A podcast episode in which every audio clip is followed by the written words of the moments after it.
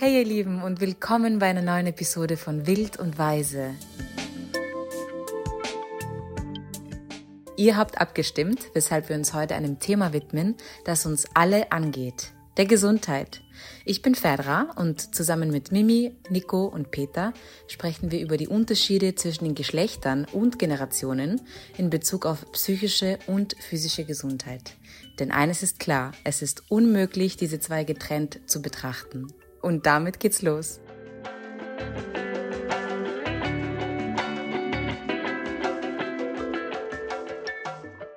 Also, ihr Lieben, ich würde euch zu Beginn gerne ein paar Dinge fragen, ein paar Fakten vorstellen und ihr könnt gerne dazu schätzen, die Antworten.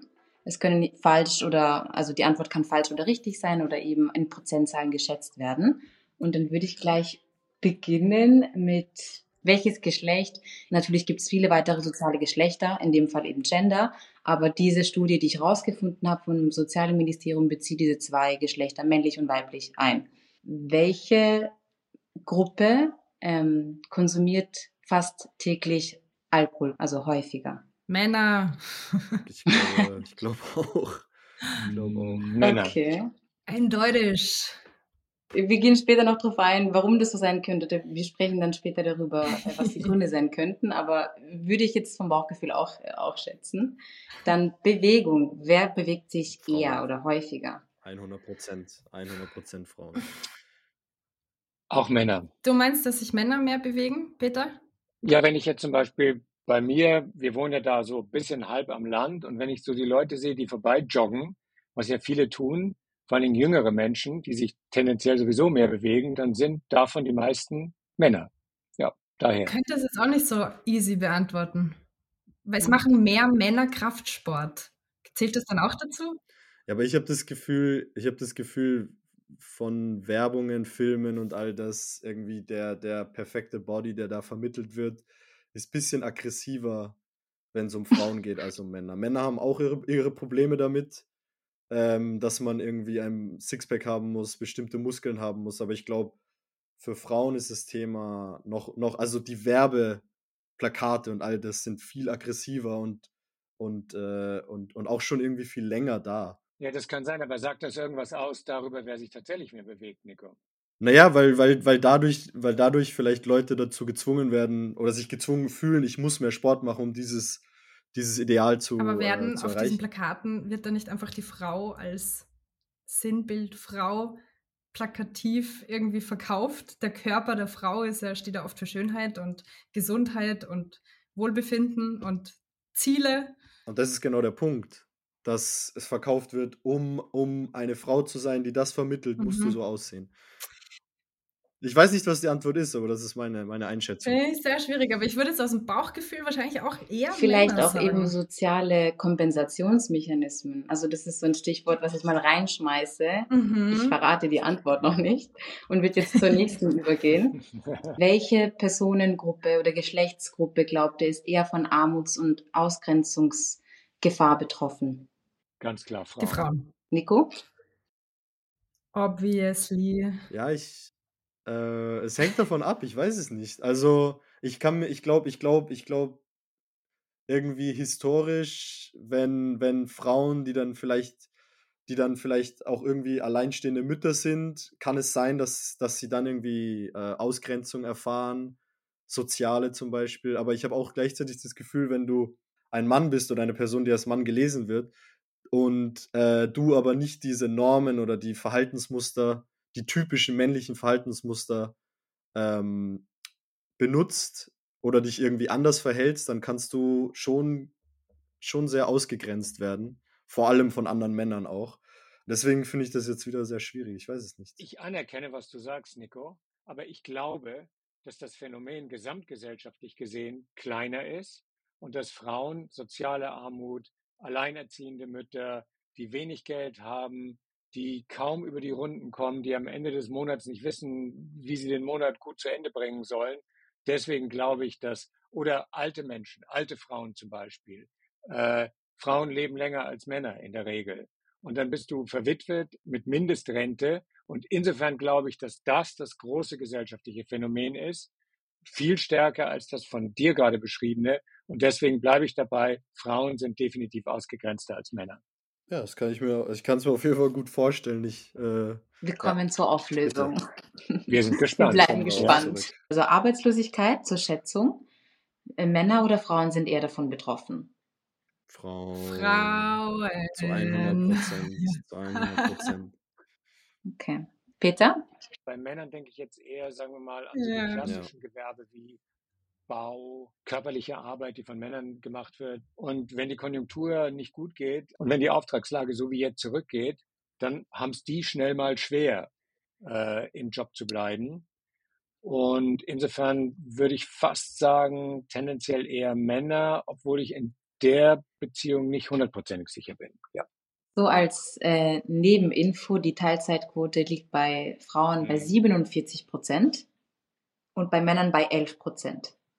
Also das, was du vorher gesagt hast, Peter, Mhm. stimmt vollkommen, weil eben Männer meistens eher Vollzeit beschäftigt sind und Frauen eher Teilzeitjobs annehmen, da sie auf die Familie Mhm, und genau. Ja, äh, ja. andere Beteiligten aufpassen, also die ganze Care-Arbeit leisten.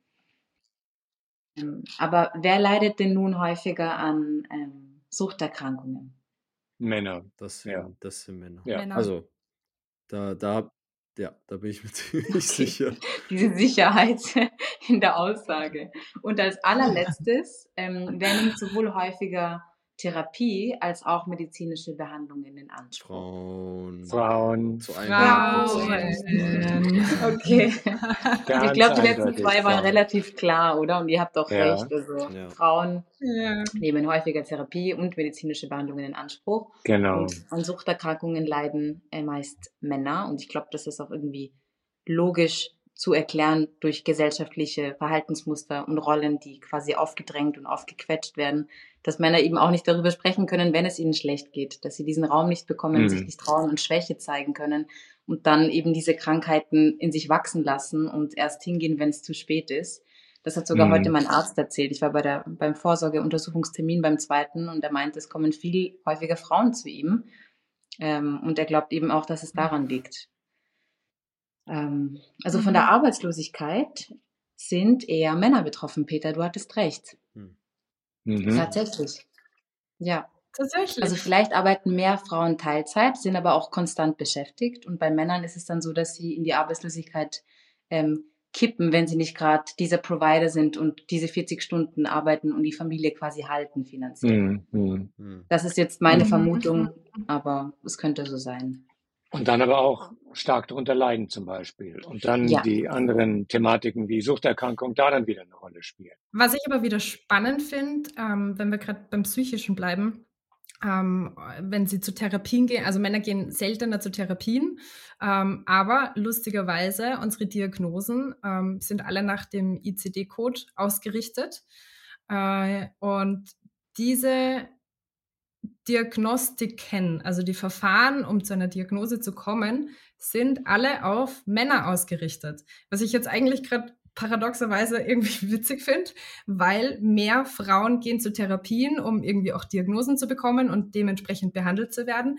Aber diese Verfahren, um die Diagnose erörtern zu können, sind auf Männer ausgerichtet. Das macht ja eigentlich überhaupt Das keinen hast du Sinn. Nico doch auch Wir gesagt, drehen uns alle im Ja. Kreis. Das, da hast du auch was dazu mal, mal Ja, es ist, es erwähnt. ist ja auch nicht nur, es ist ja auch nicht nur das. Also mich wundert's, mich wundert's jetzt nicht, weil in dem patriarchalen System, in dem wir leben, wundert's mich jetzt nicht, wenn, wenn irgendwie die Wissenschaft hauptsächlich sich darum dreht, wie haben bestimmte Sachen Effekte bei Männern und wie sind die Symptome bei Männern. Zum Beispiel sind die Symptome für äh, Herzinfarkte können bei Frauen ganz anders sein als bei Männern, aber dadurch, dass das hauptsächlich heutzutage in den Lehrbüchern oder in den Unis gelehrt wird, die Symptome, die Hauptsymptome, wie sie bei Männern in der Regel auftreten. Ich habe dazu auch eine Geschichte gelesen von einer Frau, einer 40-jährigen Frau, die bestimmte Symptome fühlt und sich die ganze Zeit schlecht fühlt und dann ähm, von Apotheke zu Arzt zu Notaufnahme äh, wandert und, und, und immer nur gesagt wird, entweder du hast gar nichts oder du kriegst Schmerzmittel oder du hast verstimmten Magen. Und irgendwann wurde es dann so, so akut, dass sie in die Notaufnahme nochmal gekommen ist. Und dann wurden, haben die festgestellt, dass sie einen Herzinfarkt hatte.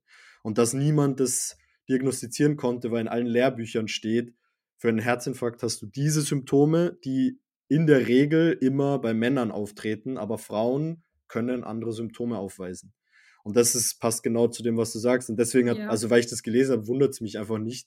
Weil wenn wir immer nur Männer in der Medizin, sei es psychisch oder physisch, als die Norm nehmen, diese Symptome und das auf, auf alle anwenden, dann ist es klar, dass äh, es viele Frauen gibt oder Leute, die nicht Männer sind, die dann irgendwie durch die, durch die Ritzen fallen, wenn sie irgendwie mal andere Ja. Symptome haben. Ja. Das hast du Voll. auch in der Verabreichung, das hast du auch in Ja, der ja, Verabreichung von Medikamenten, die meistens in der Pharmaindustrie von Männern für Männer äh, entwickelt wurden und die Frauen aber möglicherweise ganz anders rezipieren körperlich.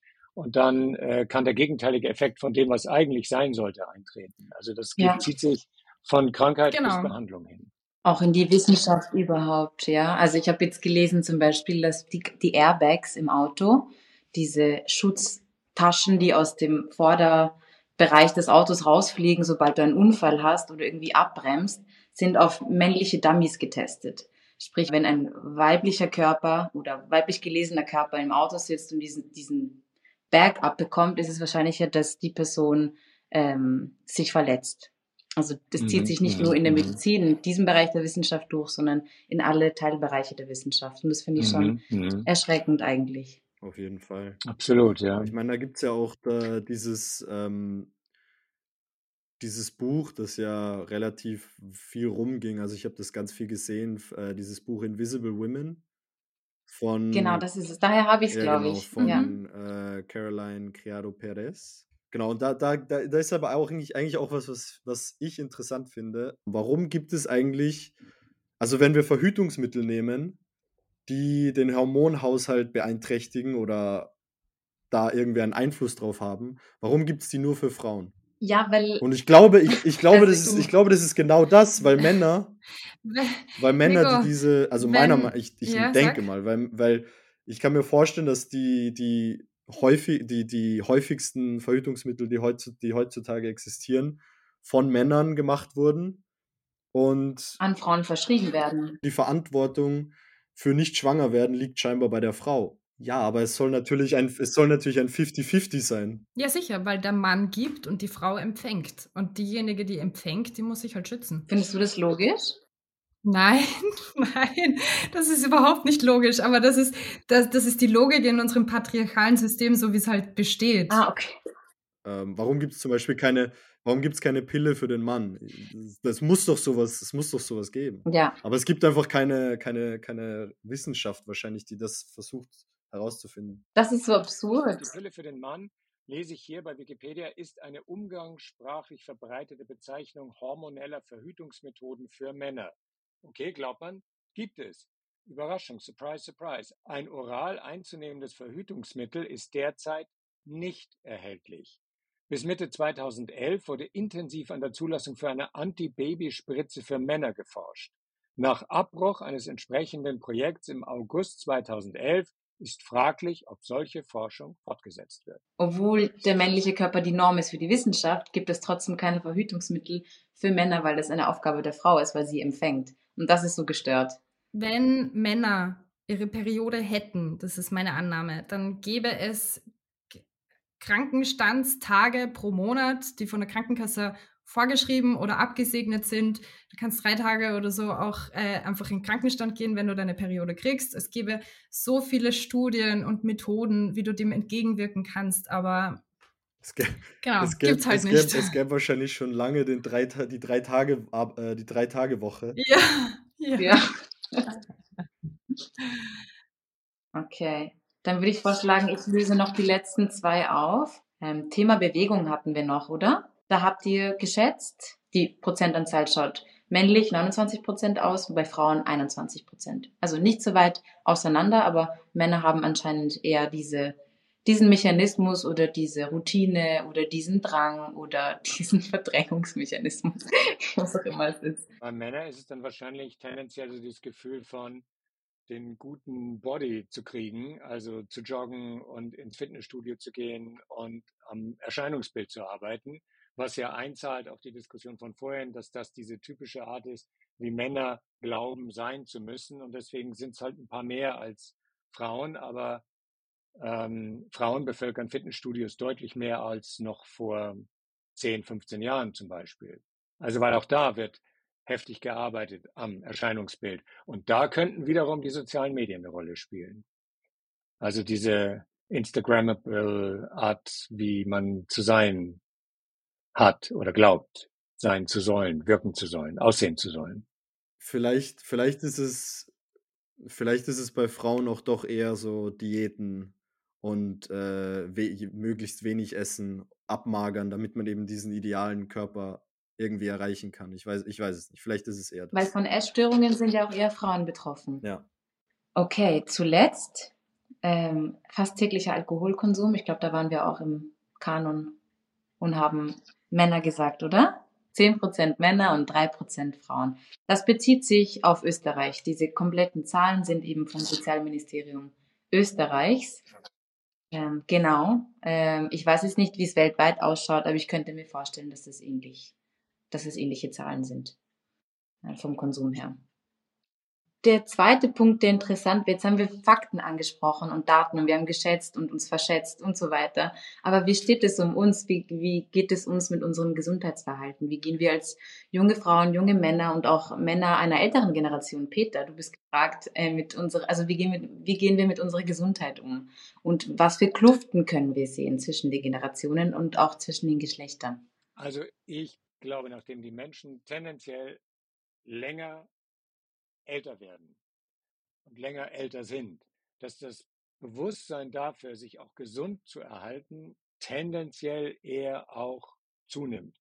Obwohl es da auch gegenläufige Statistiken gibt, die sagen, dass Leute gar nicht so sehr auf ihre Gesundheit achten und dass wir in eine Gesellschaft hineinwachsen, in der die Leute zwar tendenziell länger älter sind, aber auch länger äh, Krankheiten entwickeln, äh, die sie beeinträchtigen, die sie in ihrem sozialen Umfeld beeinträchtigen, in ihren Interaktionsmöglichkeiten beeinträchtigen.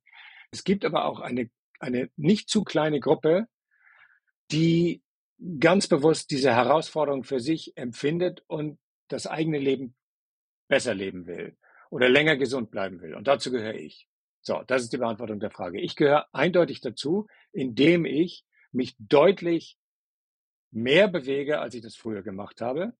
Und indem ich Krafttraining mache mehrfach die Woche, was ich früher so auch nicht gemacht habe, indem ich ganz viel, weil ich jetzt auf einmal, weil ich mir der Tatsache bewusst bin, dass ab einem bestimmten Zeitpunkt kannst du den Fitnessstand, in dem du bist, eigentlich nur mehr erhalten, aber nicht wirklich kompensieren für jahrelange Versäumnisse, die ich an mir mit Sicherheit begangen habe. Und jetzt will ich zumindest den Fitnessstand, den ich habe, erhalten und merke, dass es mir gut tut, merke, dass ich auch Kraft wieder gewinne, die ich vorher so noch nicht hatte. Und ich versuche ganz viel Fahrrad zu fahren und spazieren zu gehen. Und ich bin, also da, wo wir wohnen, ihr kennt es natürlich, ähm, ist man in 12, 15 Minuten im Theater oder in 20 Minuten in der Stadt drin. Oft gehe ich auch einfach zu Fuß und gehe 50 Minuten am Stück, äh, nehme die Zeit, mich wirklich im Alltag ganz bewusst zu bewegen und kann für mich in Anspruch nehmen, dass ich ein deutlich höheres Bewusstsein für Gesundheit und für länger gesund bleiben wollen entwickelt habe. Das kann ich für mich sagen. Und was ist mit psychischer Gesundheit? Weil ich das auch sehr spannend fände, weil es die Generation, deine Generation ist ja oft von Menschen geprägt, die nichts von Therapie halten, die das als Hexerei bezeichnen und dass es sowieso nichts bringt, weil sie es auch nicht mitbekommen oder angelernt bekommen haben. Ist es etwas, was du für dich wertvoll äh, als wertvoll erachtest oder in deinem Umfeld mit Leuten deiner Generation irgendwie diskutierst? Ja, also ich kenne in meinem Umfeld eine Menge Leute in meinem Alter, die zum Beispiel therapieresistent sind und die auch sich sehr schwer tun, Persönliches von sich preiszugeben. Ja, kenne ich. Mhm. Und wir sind aber, die Ulrike, also meine Frau und ich, sind berufsbedingt ganz viel mit jungen Menschen zusammen, so wie ich mit euch hier in diesem Podcast-Projekt. Und das bringt mich immer wieder an den Punkt, jetzt nicht jung sein zu wollen, also nicht verstehen, so fake-mäßig, ja, zieh dir die Lederkluft an und mach auch jung, sondern was ich meine ist, mein Denken bleibt jung und flexibel und ich fühle mich immer wieder herausgefordert, die Welt immer wieder frisch zu sehen, weil ich so viel mit jungen Leuten zu tun habe und das auch ganz bewusst suche, diese Begegnung. Also ja, da merke ich, dass manche Leute, wenn wir so über klassische Dinge reden, ähm, wie junge Generation versus ältere Generation, dass die Vorurteile meiner Altersgruppe jungen Menschen gegenüber viel ausgeprägt sind als bei mir selber zum Beispiel. Ja, mhm. ich bin oft der geistig flexibelste, sage ich mal, in bestimmten Diskussionsrunden, wo man dann schnell hat, die Jugend, die, ja, so. Also das ist schon interessant, finde ich. Mhm. Und letzter Punkt, um den noch dazu zu sagen, wie ist es denn mit Gesundheitsvorsorge? Weil man ja auch immer sagt, wir Männer sind totale Gesundheitsmuffel. War ich auch, gebe ich auch zu, zum Zahnarzt immer nur dann, wenn es absolut unumgänglich war und dann gerade noch vor der Wurzelbehandlung die Kurve gekratzt. Und seit einigen Jahren, also seit einer ganzen Reihe von Jahren, gehe ich jetzt zum Beispiel zur urologischen Vorsorgeuntersuchung und habe mich da lange davor gedrückt, weil was, wenn da was rauskommt oder das unangenehm ist, man weiß ja nie. Und ich kann nur sagen, Männer, die ihr das hört, tut es. Überhaupt kein Thema mehr. Ich habe einmal im Jahr meinen Termin, ich gehe hin, ich freue mich sogar drauf. Und äh, der letzte war jetzt erst vor zwei Wochen. Alles gut. Also da Alles hat sich wirklich was geändert Schritt. bei mir. Ja, so ist es. Genau. Werbung. Wie, wie, wie schaut es ganz spannend. Aus? Ja, genau. Wie ich finde es ganz aus? spannend, was du vorher gesagt hast, äh, dass die Menschen immer älter werden. Ähm, das ist so ein bisschen, ähm, es ist so ein bisschen was, was wir uns gerne vorspielen, weil die Medizin wird ja auch immer besser, dadurch werden die Menschen auch älter. Aber ganz oft ist es so, dass die Menschen zwar älter werden, aber chronisch krank. Und dann ist die Lebensqualität, mhm. äh, also ich habe oft dann Personen getroffen, die sagen, meine Güte, wäre ich nicht schon vor fünf Jahren gestorben. Da wäre alles so viel einfacher. Es, ist, es macht gar keinen Spaß mehr. Also vor allem, äh, mhm. ich, ich im Rahmen meiner Ausübung äh, als Krankenschwester in einer Gemeinde in Niederösterreich, wo wir ähm, den Fokus darauf legen, die Gesundheitsförderung wieder mehr unter die Leute zu bringen und da ein Verständnis dafür aufzubauen, ähm, da komme ich ganz oft mit Menschen in Verbindung, die einerseits damit gar nichts zu tun haben wollen und andererseits sagen, es ist eh schon wurscht. Und da auch mit jungen Menschen, die sagen, es ist eigentlich, die Aussichten, die wir haben, sind relativ negativ äh, und da wollen sie eigentlich leben, so wie es jetzt gerade möglich ist und in die Zukunft schauen, nicht zu viel, nicht zu lange und eher jetzt den Genuss halt also einfach genießen, was geht. Ähm, und manchmal ist es auch ein bisschen komisch, weil wir vor unserem großen Büro am Rathausplatz, wo ganz viele Gesundheitstipps im Schaufenster bicken, da stehen wir davor und rauchen. also es ist, ich tue mhm. mir mit diesem Thema auch sehr schwer, weil ich auch gewisse Coping-Strategien habe, die meiner Gesundheit überhaupt nicht förderlich sind. Ähm, aber aufgrund von dem Stress im Alltag muss ich mir neue suchen, langfristig, aber bin dennoch so jung, dass ich diese ganze Energie und die Reserven sind bei mir noch voll. Das heißt, ich, ich kratze noch nicht, wie soll ich sagen, ich kratze noch nicht am Boden meiner... Deiner Kapazitäten oder deiner Ressourcen. Ja, ja, genau, genau. Also ich, ich habe das Gefühl bei mir, äh, ich bin noch jung und, und frisch und kann deswegen noch sehr viel aushalten und habe deswegen wahrscheinlich auch noch einen Haufen an äh, nicht so guten Coping-Strategien, wie zum Beispiel das Obwohl Rauchen. ich trotzdem das Gefühl habe, dass unsere Generation, also Millennials und Gen Z, eher dazu tendieren, dadurch, dass sie umweltbewusst sind, das zeichnet uns ja auch aus als Generation, dieses Umweltbewusstsein, dass sie dann auch eine Nähe zu Natur und auch Tieren und dann auch diese Moral mit sich tragen, dass sie auch keine Tiere beispielsweise konsumieren möchten. Also ich kenne sehr, sehr viele Veganer. Meine Schwester, eure Schwester, die Cosi Nico, du bist auch vegan. Ich habe schon das Gefühl, dass das so ein Merkmal unserer Generation ist. Und gleichzeitig finde ich es eben so spannend, was du dann sagst, dass man dadurch, dass man irgendwie schon so jung ist, also noch so jung ist, dass man nicht diese Angst vom Tod hat und diese Fitness natürlicherweise durch das ja. Alter noch hat, so dass man es irgendwie leichter aufschieben kann, gesund zu leben und bewusst zu leben. Also die, ich finde, es clasht ein bisschen aneinander. Ähm, mhm. Und ich sehe in meinem mhm. Freundeskreis eher Menschen, die sich bewusst für diese gesunden Verhaltensweisen entscheiden tatsächlich. Ja. Ich sehe auf jeden Fall deinen Punkt, Fedra. Ähm, ich glaube schon, dass das Bewusstsein da auch ein bisschen äh, ausgeprägter ist. Aber gleichzeitig habe ich das Gefühl, ähm, wenn ich jetzt mal, weiß ich nicht, wenn ich mal irgendwie auf das Instagram von meiner, von meiner Freundin schaue, dann ist es, dann sieht man irgendwie echt viele so Essensposts, wo es dann so perverseste Muffin und Brownie-Sachen gibt, wo ich dann das Gefühl habe, es ist schon, wir haben schon trotzdem so eine extreme Verherrlichung von Zucker und äh, zuckerhaltigen Sachen. Und ich, ich liebe Zucker. Also ich, ich würde mich als zuckerabhängig bezeichnen. Nicht, weil ich jetzt so, so krampfhaft Zucker essen muss, aber weil ich süße Sachen einfach richtig, richtig gerne habe.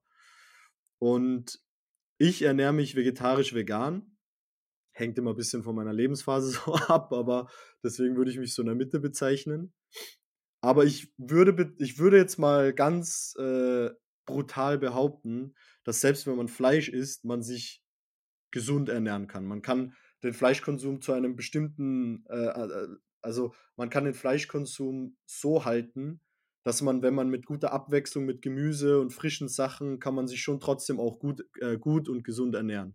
Ist jetzt mal einfach so dahingestellt. Wenn man die Umwelt außen vor lässt, meinst du jetzt, oder? Genau, natürlich entscheiden sich viele Leute vegan oder vegetarisch zu sein aus jetzt nicht nur aus Gesundheitsgründen, sondern zum Beispiel Tierwohl, mhm. Umwelt und all das. Ich würde da schon zustimmen. Ich habe auch immer mal wieder das Gefühl, dass unsere Gesellschaft ein bisschen, oder unsere Gesellschaft, unsere Generation ein bisschen heuchlerisch ist. Auf der einen Seite haben wir diese Werte, die ganz extrem aufkommen, die wir ganz extrem, auch wofür wir auf die Straße gehen, etc. Und auf der anderen Seite ist aus meiner Sicht oder aus meiner Lebenserfahrung der Kapitalismus momentan auf der höchsten Höhe und auch massiv steigend und ja, also auf der einen Seite äh, Moral und Umwelt und vegan und, und dies und jenes und auf der anderen Seite aber die Influencer. Also die Zeit der Influencer, die ja, ja genau, die dann wieder das betreiben. Also da, glaube ich, muss halt jeder für sich seine persönliche Waage finden. Ich ernähre mich schon auch vegetarisch und vegan, schon auch aus gesundheitlichen Gründen, nicht primär, aber, aber schon auch aus gesundheitlichen Gründen.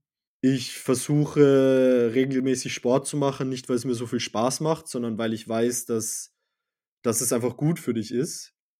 Und ich habe in den letzten Jahren auch, auch alles gemacht, um irgendwie meine, mich ein bisschen von, von diesem Idealbild, das Männern vermittelt wird, äh, so ein bisschen zu entfernen. Also ich weiß zum Beispiel, dass ich, wenn jetzt nichts extrem Heftiges passiert, ich kein Sixpack mehr haben werde und ich mich jetzt mit meinem One-Pack einfach mal äh, abfreunden muss.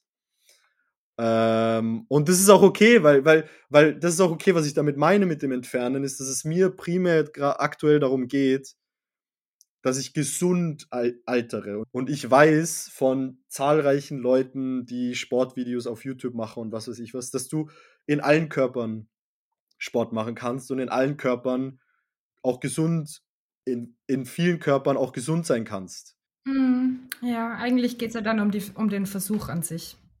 Und man kann ja jeden Tag wieder neu. Du kannst ja heute Burger essen und morgen dich dafür entscheiden, jetzt möchte ich hm, heute keinen Burger essen, weil ich möchte auf meine Gesundheit achten. Also man kann ja jede Stunde wieder neu entscheiden und anpassen. Ich würde euch gerne zuletzt fragen, was wir eben, was Generationen untereinander voneinander lernen können. Also jetzt zum Beispiel Peter, du von uns oder wir von dir oder was, äh, wir haben ja die Kluft zwischen den Geschlechtern und der Vorsorge und der Prävention und dem Gesundheitsverhalten gesehen. Diese Kluft zwischen den Geschlechtern. Was können Geschlechter voneinander lernen? Wie können wir gemeinsam dazu beitragen, dass wir eine gesundere Gesellschaft bekommen? Ich glaube, wir jungen Generationen können von den Fehlern der älteren Generationen lernen. Ich glaube, wir tun das schon mit, äh, mit, äh, ähm, mit psychischer Gesundheit und Therapie und all das, weil wir sehen, wie ältere Generationen, wie das teilweise ähm, ja, schlimm war für bestimmte Menschen, die das sie nicht einordnen können oder nicht drüber reden konnten und bla, und deswegen versuchen wir es besser zu machen. Wir sind nicht da, aber es ist der Versuch. Ich kann ja sogar von den, von den Fehlern meiner eigenen Generation lernen. Ja? Also ich bin ja Teil einer Generation, die eben dazu geneigt hat oder immer noch neigt, wenig von sich preiszugeben, wenn es um Probleme geht, die man in sich herumwälzt und Angst hat, die zu zeigen oder nicht zur Vorsorge geht. Also ich bin eigentlich das Produkt einer Generation und habe an mir selber festgestellt, dass es günstig wäre, mich anders zu verhalten. Also damit will ich im Grunde genommen sagen, man kann immer aus sich selber heraus Lernerfahrung machen und man ist immer, wenn man Lust hat und offen bleibt dafür, bereit für Lernerfahrung, bereit für neue Einsichten, für neue Sichtweisen, für die neue Art, sich selber und das Leben um sich herum zu betrachten. Das ist was, das nehme ich für mich in Anspruch und fühle mich gut dabei. Also quasi ist man ein Produkt seiner Generation, aber nicht vollständiges Opfer seiner Geschichte. Absolut, ja. Okay. Absolut, ja. Ja, das stimmt.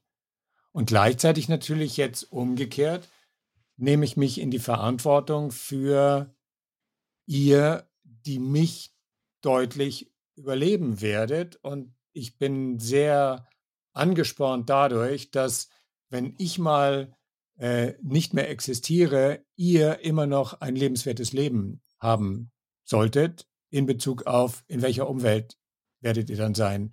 Äh, wie wird sich die, die Klimakatastrophe auswirken? Werden wir sie stoppen können? Was kann ich dazu beitragen? Wie kann ich schauen, dass meine Kinder, meine Enkel ein Leben haben? Also das motiviert mich wahnsinnig, mich auch sozusagen zu euch hin zu orientieren.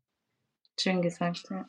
Also mit anderen Worten, wir können alle voneinander lernen. Das ist jetzt zwar ein bisschen, also ein Kalenderspruch, aber in der Realität, also in meiner Lebensrealität merke ich, ich kann von mir lernen, ich kann von euch lernen, ich kann von Ulrike lernen, wir tauschen uns permanent aus, in Kommunikation miteinander zu sein. Das ist, worauf es ankommt. Sich auszusprechen, sich auszudrücken, miteinander Konversation darüber zu betreiben, was gut, was weniger gut ist und was besser sein könnte. Und sofern wir das über die Generationen hinweg machen, haben wir schon ein großes Stück Arbeit geleistet. Das ist mein Kalenderspruch for the day. Schön gesagt. Vielen Dank euch. Bis bald. Ja, es war schön mit euch über dieses Thema zu sprechen. Ciao. Danke. Ciao für heute. Ciao.